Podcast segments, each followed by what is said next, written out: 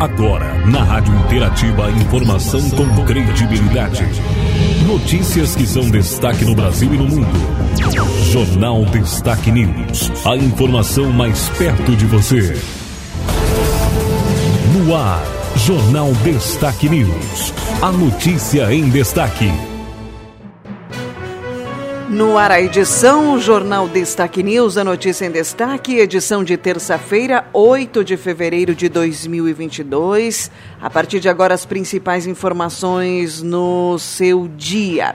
Estamos na estação verão, fase da lua crescente, com mudança para a lua cheia na quarta-feira da próxima semana, dia 16. Informações, notícias do dia, apresentação do jornal Destaque News, Marci Santolin. Informação com credibilidade no jornal Destaque News. Nós temos informações em parceria com a agência Rádio Web, trazendo os principais destaques de hoje. Nós vamos trazendo notícia do nosso estado. Rio Grande do Sul organiza a força-tarefa de combate a estiagem. Primeira informação de hoje no nosso jornal. Diversas medidas de enfrentamento à estiagem no Rio Grande do Sul foram anunciadas nesta segunda-feira pelo Executivo Estadual.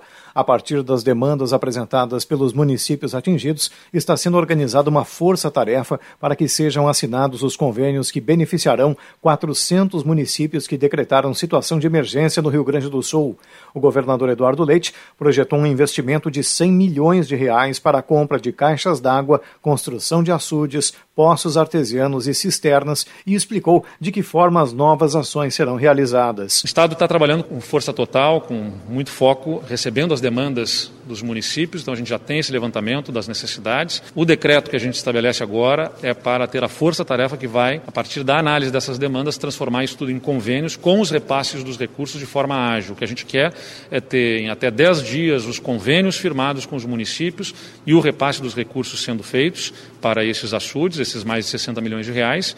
Em até 30 dias aí termos as contratações eh, das cisternas, dos poços, das caixas d'água, nesses kits que serão disponibilizados nesse investimento de mais de 100 milhões de reais nas regiões mais atingidas. Leite falou também sobre irrigação, transporte de água para os municípios e de um estudo no sentido da criação de um auxílio emergencial para as famílias de mais baixa renda. Também determinei aqui que a gente dê a celeridade para contratar a subvenção que vai ser oferecida a mais de mil produtores de recursos que vão ajudar a aliviar o custo para a implantação de sistemas de irrigação. Recebemos por parte da FAMURS uma demanda de recursos para os municípios para arcar com os custos que são de transporte de água para as famílias atingidas e já determinei que se organize a disponibilização desses recursos, que pode chegar aí até 20 milhões de reais, e também estou determinando à Secretaria de Agricultura que estude né, um auxílio emergencial dentro das possibilidades do Estado para aquelas famílias em situação de vulnerabilidade mais atingidas. O governador vai a Brasília, onde nessa terça-feira se reunirá com a ministra da Agricultura, Tereza Cristina, para falar sobre as ações do governo federal que possam auxiliar a minimizar os danos. Além de anistia de financiamentos ou parte deles, Eduardo Leite irá propor o estabelecimento de um crédito emergencial aos produtores rurais. Agência Rádio Web, de Porto Alegre, Marcelo Vaz. Informações, notícias do dia também para você. Vamos com mais notícias do nosso estado. Falando ainda sobre política, governador participa do lançamento da Expo Direto 2022. Foi lançada nesta segunda-feira em Porto Alegre a 22ª edição da Expo Direto Cotrijal, que acontecerá entre 7 e 11 de março no município de Não Me Toque.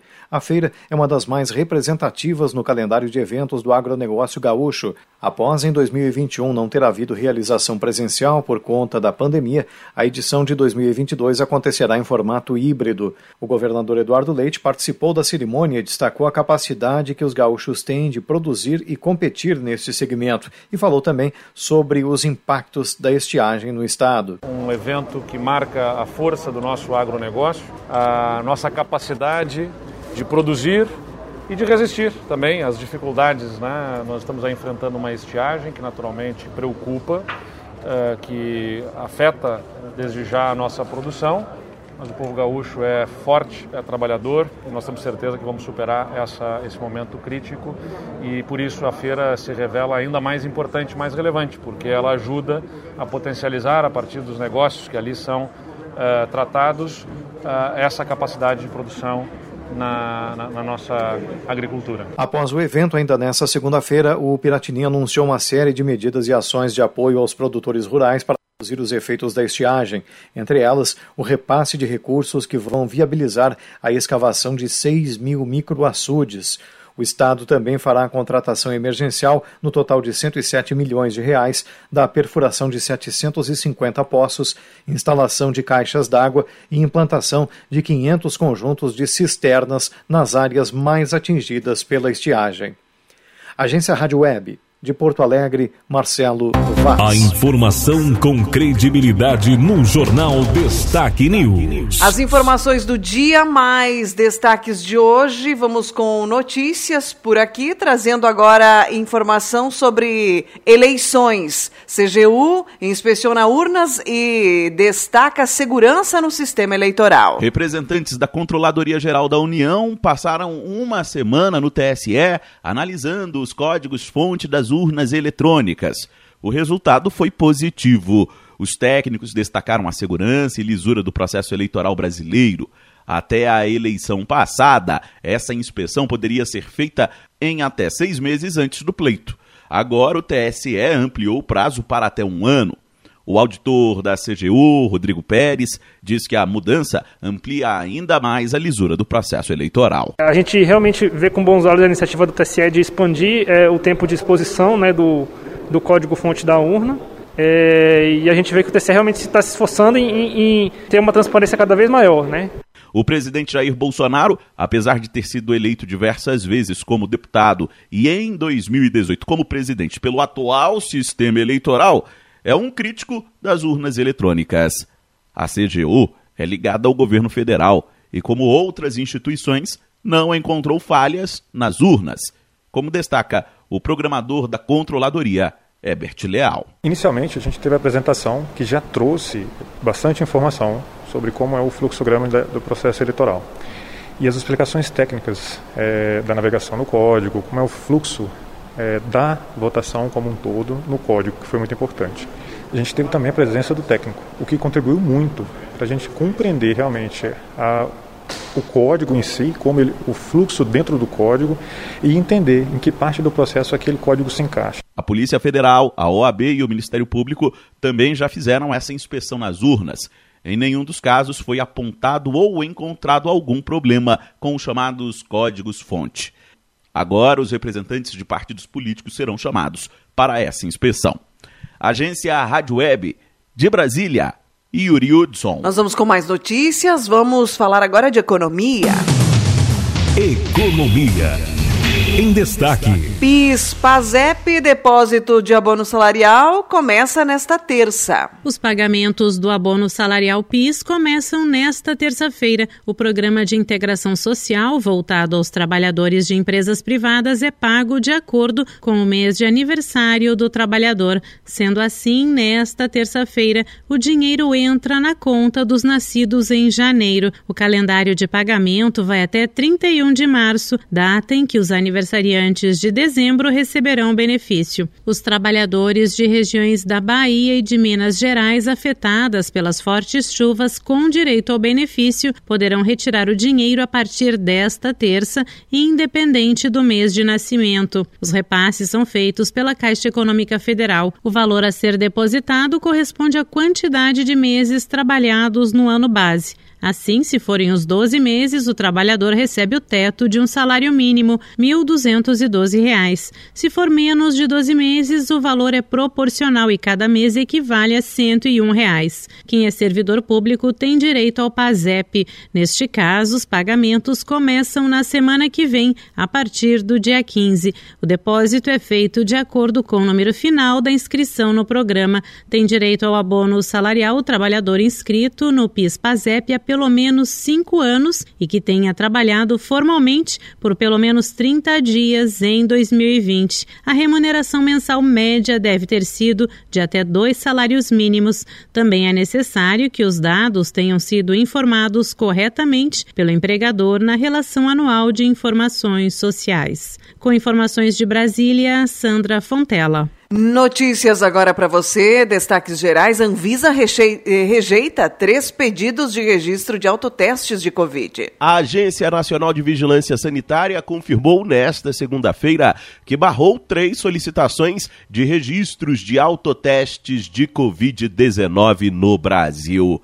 Esta é a primeira decisão do tipo no país desde que a autarquia deu aval aos exames caseiros em 28 de janeiro. Até agora, nenhum autoteste tem registro no país, ou seja, neste momento, os produtos não podem ser comercializados. Ao todo, três fabricantes solicitaram a permissão para comercializar os produtos no país. No entanto, segundo a Anvisa, os documentos entregues pelas empresas não são suficientes para subsidiar os pedidos. As empresas já foram notificadas a apresentarem documentação suplementar. Ao todo, 33 pedidos de registro já foram feitos à Anvisa até o momento. Os primeiros autotestes de Covid devem chegar às farmácias ainda no final deste mês. O preço deve variar entre R$ 45 e 75 reais. A estimativa é da Câmara Brasileira de Diagnóstico Laboratorial. Agência Rádio Web de Brasília, Yuri Hudson.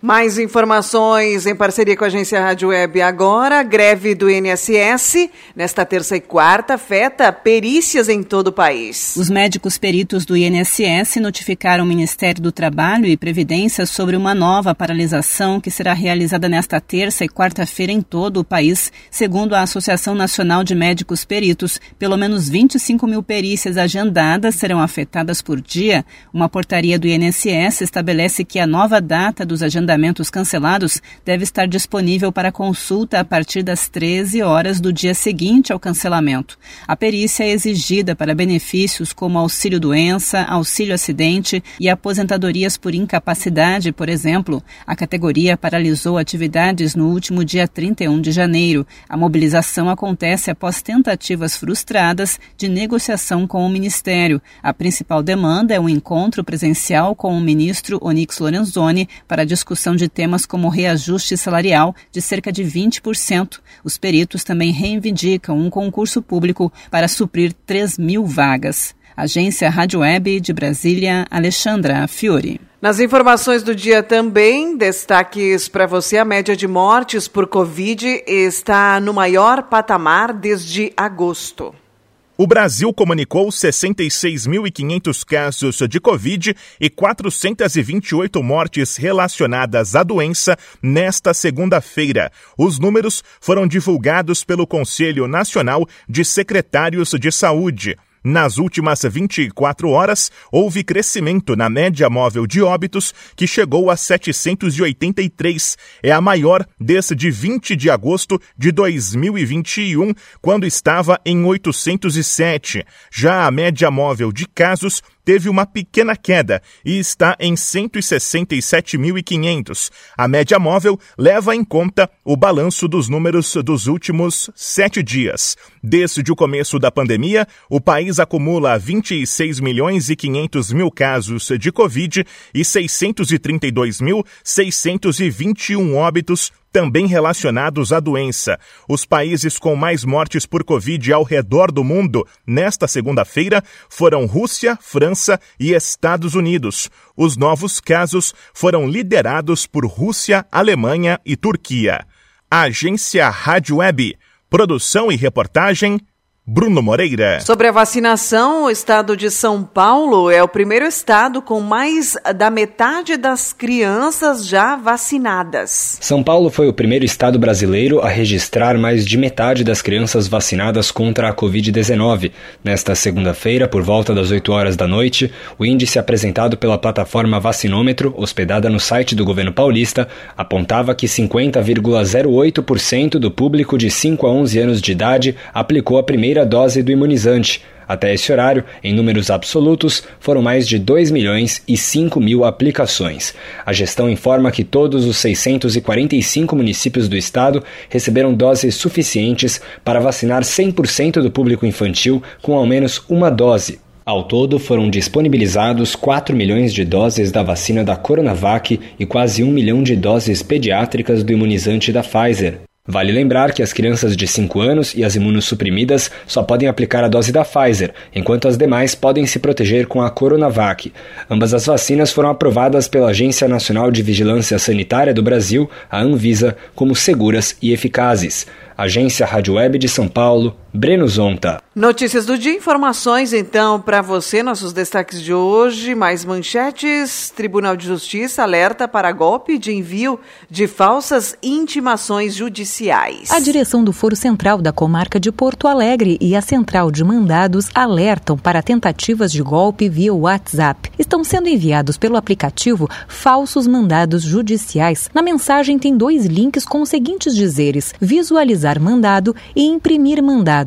Por isso, fique atento: esses links não devem ser acessados. As intimações oficiais do Poder Judiciário Estadual não contêm links de acesso. A falsa intimação, supostamente enviada por um oficial de justiça, diz ainda que a vítima deve comparecer no foro sob pena de ser conduzida por meio de reforço policial, pagamento de multa de 1 a 10 salários mínimos e a possibilidade de condenação por crime de desobediência. É provável que a intenção intenção do golpe seja capturar dados da vítima ou até mesmo instalar algum código danoso no dispositivo móvel. Se você ou alguém que conheça foi lesado financeiramente pelo golpe, procure a delegacia de polícia mais próxima e faça o registro policial. E não esqueça: as intimações feitas oficialmente pelo Poder Judiciário ocorrem somente via correio eletrônico ou por meio de ligação telefônica. Com informações do Tribunal de Justiça do Rio Grande do Sul, de Porto Alegre, Raquel Carneiro. Nós vamos com mais informações do dia, agora trazendo mais manchetes. No mundo, Nova Zelândia tem protestos contra a vacinação da Covid-19. Portugal adota certificado europeu de vacina para acesso ao país. No Brasil, o nosso país tem mais de 2 milhões e meio de crianças que não sabem ler e escrever. Cesta básica já compromete mais da metade do novo salário mínimo. Para comprar os alimentos básicos em janeiro, o trabalhador gastou 55,20% do piso, mesmo após o aumento para R$ 1.212. INSS institui a avaliação remota de pessoas com deficiência. Portaria que prevê a avaliação de pessoas com deficiência por videoconferência foi publicada no Diário Oficial desta terça-feira. Brasil não deve aplicar quarta dose da vacina contra a Covid-19.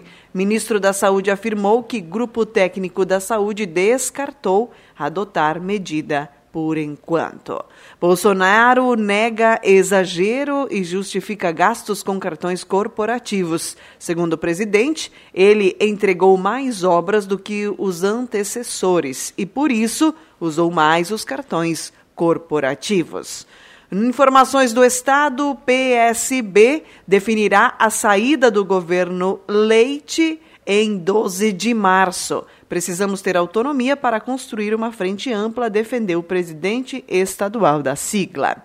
Preço da soja. No estado do Rio Grande do Sul, os preços da soja sobem em até 2,53%, chegando a 203 reais a saca no mercado de lotes, de acordo com a informação divulgada pela TF Agroeconômica. No interior foi onde ocorreram os, as valorizações mais consideráveis. Todas as posições chegaram juntamente a 203 reais a saca no mercado de lotes em Passo Fundo, Ijuí, Cruz Alta e Santa Rosa. Passo Fundo sendo disparado a região mais relevante, subindo em 5 reais a saca para alcançar os demais preços. Santa Rosa marcou a menor valorização, finalmente né, se alinhando com as demais bases, visto que até então se valorizava de forma mais expressiva. As demais se valorizaram em R$ 4,00 a saca, conforme então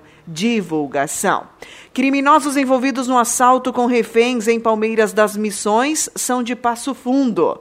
Os homens envolvidos no assalto com reféns, que aconteceu na tarde de ontem em Palmeira das Missões, já tinham passagens pela polícia, de acordo com a Polícia Civil. Foram mais de seis horas de negociação para que os criminosos se rendessem e liberassem as vítimas. Ambos os criminosos são naturais de Passo Fundo, têm 20 e 38 anos e não tiveram as identidades reveladas. Incêndio de grandes proporções destrói pavilhões de empresa em Vacaria. O incêndio ocorreu na noite dessa segunda-feira e madrugada desta terça-feira em pavilhões da empresa de exportação de maçãs Esquio, localizada no quilômetro 5 na BR 285, Distrito Industrial, em Vacaria. Boletim da Covid-19 Município de Machadinho, informações atualizadas ontem, dia 7 de janeiro. O município soma 1.348 confirmados, 1.311 uh, curados. No momento, seguimos com 22 casos ativos, todos em tratamento domiciliar. Também conforme os números, o município soma agora 15 óbitos, 69 pessoas monitoradas e 50 pessoas consideradas suspeitos. Informações da Secretaria Municipal de Saúde.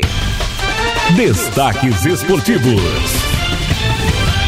Com as informações do esporte, as principais notícias, Diego Souza chega a 70 gols pelo Grêmio e fica perto de ultrapassar Renato em lista de goleadores. Centroavante já marcou dois gols em duas partidas do time profissional em 2022 e pode alcançar também Paulo Nunes, Luan e Jonas. Dois são reintegrados após Covid e Mancini encaminha time reserva do Grêmio. O Grêmio reintegrou nesta segunda o atacante Elias e o meia Pedro Lucas aos treinamentos após recuperação da Covid. O técnico Wagner Mancini conta com a dupla para o jogo com o Aimoré na quarta-feira no Cristo Rei. Trabalhou a escalação do time reserva na atividade. O zagueiro Heitor não participou da atividade, é, diferente do que informou o GE até às 21h44 né, desta segunda. Breno deverá ser titular nos próximos dois jogos do Grêmio. A comissão técnica está observando os dois goleiros do grupo principal. Informações agora com proposta do Inter. Agente de Marrone terá reunião com o clube da Dinamarca para tentar liberação. Representantes do atacante vão discutir a possibilidade de empréstimo ao clube gaúcho por uma temporada. Boca Juniors recusa a proposta do Inter por atacante Vila, diz TV Argentina. Colorado tenta empréstimo do colombiano, mas clube argentino só aceita negociar em definitivo. Uh, Johnny e Tyson voltam a treinar e se credenciam então para duelo com o Novo Hamburgo. Alexander Medina deve ter força máxima no duelo de quarta-feira no Beira Rio. Informações do esporte geral também: Itália oficializa interesse em sediar a Eurocopa de 2032. O país foi sede de três jogos no último torneio, no qual se sagrou campeã. Informações, destaques esportivos na nossa edição, com ênfase a dupla Grenal, né? As principais informações também para você. No esporte geral, Gabigol recebe apoio após caso de racismo no clássico Carioca. É notícia também no esporte do esporte de hoje. Informações para você. Agora em destaque a previsão do tempo. Vamos à previsão do tempo. As notícias início de semana tem frio com marcas de até 10 graus abaixo do normal para o verão. Uma massa de ar seco e frio chegou ao Rio Grande do Sul impulsionada parcialmente pelo centro de baixa pressão atmosférica. Ciclone que atua na costa a sudoeste do estado gaúcho nesta terça-feira. O tempo firme associado a uma corrente de vento oeste-sul propiciou um amanhecer de frio, com temperatura entre 5 e 10 graus abaixo do normal para essa época do ano. Em Santa Catarina, o amanhecer foi de frio ainda mais intenso, segundo o registro da EPAGRE, com mínima de 5,4 graus em Urupema e também 6,5 em Bom Jardim.